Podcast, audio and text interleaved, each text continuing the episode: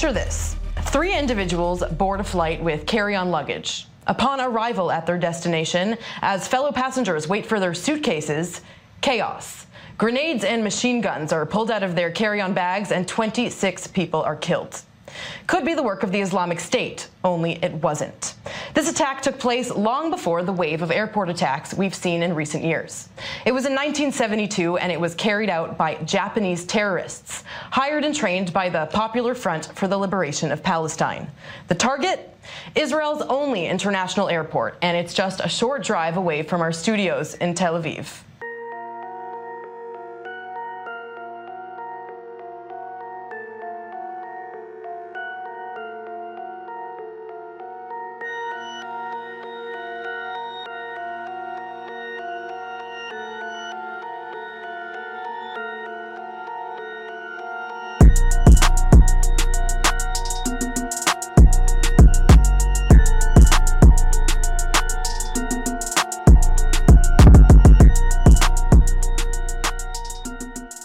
Espero que se encuentren bien.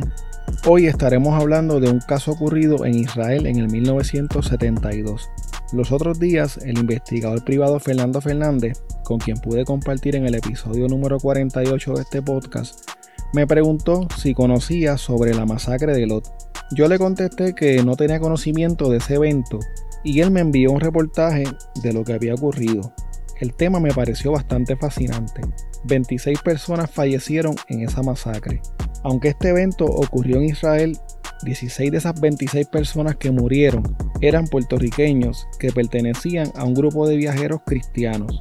Esa es la razón principal por la que en el episodio de hoy hablamos de la masacre de Lot.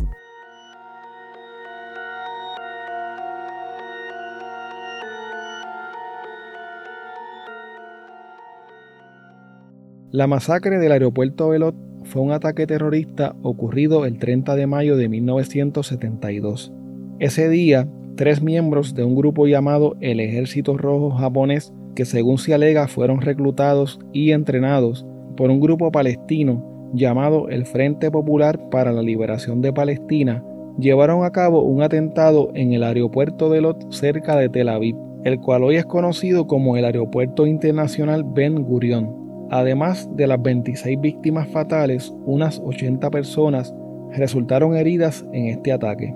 Antes de entrar de lleno a los hechos de este caso, quiero darles un breve trasfondo histórico de los grupos que estuvieron envueltos de una forma u otra en este trágico evento. La rama internacional del Ejército Rojo japonés fue fundada en el 1971 por una mujer llamada Fusaku Shigenobu y era una organización formada por un grupo extremista que llevó a cabo ataques a estaciones de policía, robos a bancos y otros actos similares en Japón y en otros lugares. El grupo también era conocido como la Brigada Internacional Antiimperialista, la Brigada de la Guerra Santa y el Frente Democrático Antiguerra.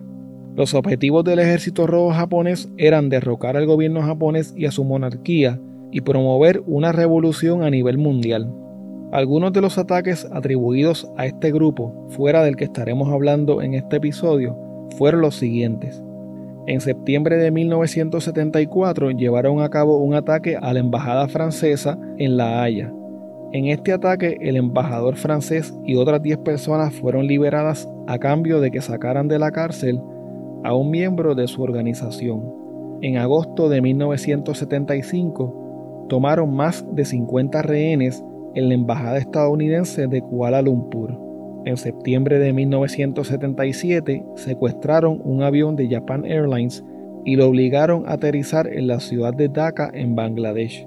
El gobierno japonés negoció con los secuestradores liberando a seis miembros del Ejército Rojo y pagando un rescate de 6 millones de dólares. Por último, en abril de 1988, un coche bomba estalló cerca de un local de la USO, que es una organización militar sin fines de lucro que da servicios a miembros del ejército de los Estados Unidos, en la ciudad de Nápoles, en Italia, matando a cinco personas. Por otro lado, el Frente Popular para la Liberación de Palestina es un partido socialista revolucionario que surgió del movimiento nacional árabe y que fue fundado en el 1967 por George Habash, Nayef Awadme y Ahmad Jibril. El Frente era una organización que daba apoyo a grupos nacionalistas principalmente de ideología marxista-leninista y a grupos árabes. Se dice que el Frente Popular para la Liberación Palestina ha llevado a cabo ataques contra objetivos israelíes y por esta razón está catalogado como una organización terrorista extranjera por la Unión Europea, por los Estados Unidos y por Canadá. Según la página de seguridad pública del gobierno de Canadá, el Frente Popular para la Liberación Palestina tiene como objetivo principal la destrucción del Estado de Israel y el establecimiento de un gobierno comunista en Palestina. Durante la década de los 70, el grupo participó en algunos de los ataques terroristas más audaces de la época. Uno de estos ataques fue el secuestro de tres aviones civiles en un día y el asalto a la sede de Viena de la Organización de Países Exportadores de Petróleo. En el 2000, el Frente Popular para la Liberación Palestina recurrió más al uso de ataques con terroristas suicidas, a las tácticas de guerrilla, a los ataques con coches bomba y a los ataques con morteros. Se cree también que el Frente Popular para la Liberación Palestina fue responsable del primer asesinato de un ministro del gabinete en la historia de Israel, cuando asesinaron al ministro de Turismo Rehabam Sevi en el 2001. En el 2014, el Frente Popular para la Liberación Palestina se atribuyó un ataque con armas de fuego y cuchillos ocurrido en una sinagoga judía ortodoxa en Jerusalén, en donde murieron seis personas. Se dice que en la actualidad el Frente Popular para la Liberación Palestina celebra su conferencia general en secreto. Allí se nombra un grupo de personas para ser miembros de su directiva. Se desconoce la identidad de la mayoría de los miembros de este grupo. Según la información que pude encontrar principalmente en la página del Comité de Apoyo a las Víctimas de la Masacre de Lot en Puerto Rico, el grupo de puertorriqueños que fueron víctimas en este atentado iban en un viaje organizado por el reverendo Augusto César Vega y por el señor José Abner Muñoz Vega. El viaje sería un recorrido por la llamada Tierra Santa en Israel, en el cual visitarían lugares simbólicos para la religión cristiana. El itinerario incluía una extensión de varios días para Suiza e Italia. Lamentablemente, los viajeros puertorriqueños no pudieron cumplir con su tan ansiado sueño. Quiero que escuchen las expresiones de la hija de una de las víctimas del atentado, obtenidas de un video colgado en la página del Comité Colot, que es una organización sin fines de lucro que se dedica a promover los hechos históricos de la masacre de Lot. En el video, ella describe lo que le contó su padre de lo ocurrido el 30 de mayo de 1972 en el aeropuerto Belot. Soy hija de reverendo José Vega Sanqui, uno de los sobrevivientes de la masacre de Lot, e hija de uno de los 16 puertorriqueños que murieron ese día, el 30 de mayo de 1972. Mi mamá, que es de la que estoy hablando y que murió ese día, su nombre era Basticila Morales. Eh, mi papá y mi mamá celebraban su aniversario, su quinto aniversario, y habían decidido eh, viajar para Israel a realizar un peregrinar por la Tierra Santa con motivo de celebrar. Iban con un grupo de hermanos de la iglesia eh, para pues, visitar los lugares que había pisado Jesús. En ese momento, cuando van de camino, en una de las escalas del, eh, del viaje en Roma, se montaron tres japoneses. Lo menos que ellos iban a pensar eran las intenciones que llevaban, no se iban a imaginar. Cuando llegan a la aduana, los tres japoneses en un momento dado comienzan a disparar.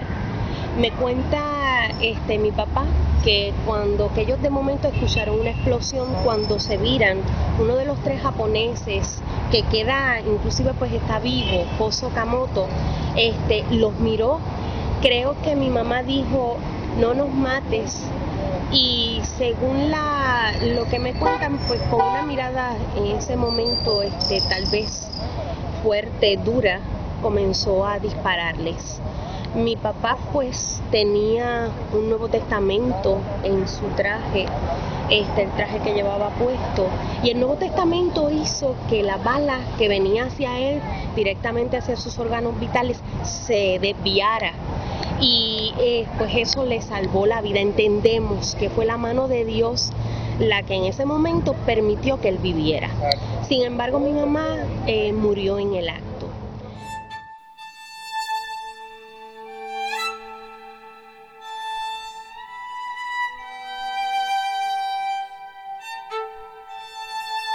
El 30 de mayo de 1972, tres miembros del Ejército Rojo japonés llevaron a cabo un ataque al aeropuerto Belot cerca de Tel Aviv en Israel. Los hombres llegaron a eso de las 10 de la noche al aeropuerto Belot a bordo de un vuelo de Air France proveniente de Roma. En ese mismo vuelo se encontraban los viajeros puertorriqueños. Los tres japoneses estaban vestidos de manera elegante y cargaban con estuches de violín dando a entender que eran músicos. Cuando entraron a la terminal, recogieron rápidamente su equipaje, se acomodaron, abrieron sus estuches de violín y en lugar de tocar una hermosa melodía clásica, extrajeron de sus estuches sendos rifles de asalto BZ-58.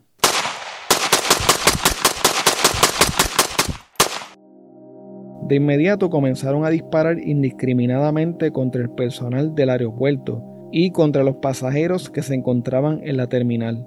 Entre estas personas se encontraba el grupo de viajeros cristianos puertorriqueños. Los terroristas no solo dispararon sus rifles, sino que además lanzaron granadas mientras cambiaban de cargadores para seguir con la masacre.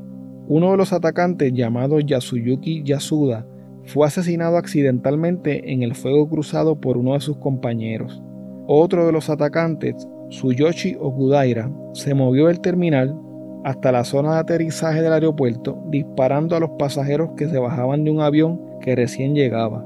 Sin embargo, Okudaira murió víctima de una de sus propias granadas. No se sabe si su muerte fue de forma accidental al dejar caer una de sus granadas o si se quitó la vida intencionalmente. El otro de los atacantes, quien se cree que era el líder del grupo, Koso Okamoto, recibió un disparo de un guardia de seguridad del aeropuerto y fue inmovilizado por un empleado de una aerolínea y arrestado mientras trataba de escapar de la terminal. Existe una teoría de que no todas las víctimas fueron asesinadas por los atacantes, sino que se piensa que algunos pudieron morir en el fuego cruzado que se dio entre los japoneses y la seguridad del aeropuerto. Se cree que debido a que la seguridad del aeropuerto se enfocó más en la posibilidad de un ataque terrorista por parte de algún grupo palestino o árabe, el hecho de que los atacantes fueran japoneses los tomó por sorpresa. Aunque se dice que este ataque fue prácticamente un ataque suicida, se piensa que era parte de una operación a mayor escala que no salió como se había planificado. Los tres atacantes, Koso Okamoto, Tsuyoshi Okudaira y Yasuyuki Yasuda, habían sido entrenados en Baalbek en el Líbano. Se alega que la planificación del ataque estuvo a cargo de Wadi Haddad, quien era el jefe de operaciones externas del Frente Popular para la Liberación Palestina, con la ayuda de Koso Okamoto. Las víctimas de este ataque fueron los israelíes Joshua Berkowitz, Svi Goodman, Aaron Katzir, Orania Luba, Aviva Oslander, Enya Radner, Sprinza Ringel y Adam Samir. También falleció la ciudadana canadiense Lona Sabá. Las víctimas puertorriqueñas fueron el reverendo Ángel Berganzo, Carmelo Calderón Molina, Carmela Cintrón, Carmen Crespo, Virgen Flores, Esther González, Blanca González de Pérez, Carmen Guzmán, Eugenia López, Enrique Martínez Rivera, Basti Sila Morales de Vega, José M. Otero Adorno, Antonio Pacheco, Juan Padilla, Antonio Rodríguez Morales, Consorcia Rodríguez y José A. Rodríguez. Algunos de los sobrevivientes del atentado fueron recibidos por el entonces gobernador Luis A. Ferre en Puerto Rico, quien coordinó con el vicepresidente de los Estados Unidos el envío de aviones para transportar los cuerpos de las víctimas fatales de origen puertorriqueño. Aaron Katzir, una de las víctimas israelíes, era director de la Academia Nacional de Ciencias de Israel y era un presentador de programas radiales de temática científica. Aaron Katzir también era candidato presidencial para las elecciones de Israel de 1973. En su lugar, su hermano, Efraín Katzir, fue electo como presidente de Israel. Al principio, el pueblo japonés no creía en los informes iniciales que apuntaban a que los autores de la masacre de Lot eran ciudadanos japoneses, hasta que un funcionario de la embajada enviado al hospital de Tel Aviv confirmó que Koso Okamoto era un ciudadano japonés. Okamoto le dijo al funcionario que no tenía nada personal en contra del pueblo de Israel, pero que tenía que hacer lo que hizo porque era su deber como soldado de la revolución. Koso Okamoto fue juzgado por un tribunal militar israelí y condenado a cadena perpetua en junio de 1972. Durante su juicio, Okamoto no colaboró con sus abogados y protestó cuando ellos solicitaron que se les realizara una evaluación psiquiátrica. Sin embargo, logró evitar ser condenado a la pena de muerte, declarándose culpable. Okamoto solamente cumplió 13 años de su sentencia en prisión fue liberado en el 1985 junto a otros mil prisioneros políticos en un intercambio por soldados israelíes que habían sido capturados. Luego de su liberación, se estableció en el Valle de la Beca en el Líbano. En el 1997 fue arrestado por falsificación de pasaportes y algunas violaciones a los reglamentos de visas y condenado a tres años de prisión. En el 2000, el gobierno del Líbano le otorgó asilo político porque, según el gobierno, Okamoto había participado en operaciones de resistencia contra Israel y había sido torturado en cárceles israelíes. Okamoto todavía es buscado por el gobierno japonés, quien le ha solicitado sin éxito al gobierno del Líbano que lo extradite. Según un reporte del Japan Times, se cree que Okamoto se encuentra en un campo de refugiados en Beirut. El principal organizador del ataque al aeropuerto Belot, Wadi Haddad, murió de leucemia en el 1978, aunque se especula, según el libro Striking Back publicado por Aaron J. Klein en el 2006, que fue eliminado por el Mossad, que es la agencia de inteligencia de Israel, la cual realiza operaciones similares a las de la CIA de los Estados Unidos. Fusaku Shigenobu la fundadora del Ejército Rojo japonés fue arrestada en Osaka, Japón, en noviembre del 2000, luego de ingresar ilegalmente con un pasaporte falso y de registrarse en un hotel disfrazada de hombre. Fusako había sido bautizada como la emperatriz del terror y se dice que su objetivo era lograr una revolución socialista global. Fusako era sospechosa además de estar detrás de una serie de secuestros y de toma de rehenes durante la Guerra Fría. En junio del 2009, Fusako fue entrevistada por un periódico japonés en donde dijo lo siguiente. Éramos solo estudiantes universitarios. Pensamos que lo sabíamos todo. Pensamos que íbamos a cambiar el mundo. No nos dimos cuenta de que, de hecho, solo estábamos causando problemas a todos. Solo recurrimos a la lucha armada porque el movimiento se había estancado aunque movimientos estudiantiles similares estaban teniendo lugar en todo el mundo, no todos recurrieron a la lucha armada. Algunas personas regresaron a sus ciudades y otras continuaron el movimiento a nivel local. Si hubiéramos regresado a nuestras ciudades y continuado el movimiento desde allí, podríamos haber obtenido resultados diferentes. El 30 de mayo del 2014, el Comité Colot participó en una actividad realizada en el Monumento a las Víctimas del Holocausto que queda en el lado sur del Capitolio en San Juan. Ese día develaron un monumento como un acto de recordación a las víctimas de la masacre de Lot. El 28 de mayo del 2019, la senadora del Partido Nuevo Progresista, Margarita Nolasco, presentó una resolución para expresar el reconocimiento póstumo del Senado de Puerto Rico a la memoria de las víctimas fatales de la masacre de Lot, y la solidaridad con sus familiares y con los sobrevivientes del ataque del 30 de mayo de 1972, en virtud de la ley número 144-2006, el día 30 de mayo fue declarado Día de Recordación de la Masacre de Lod.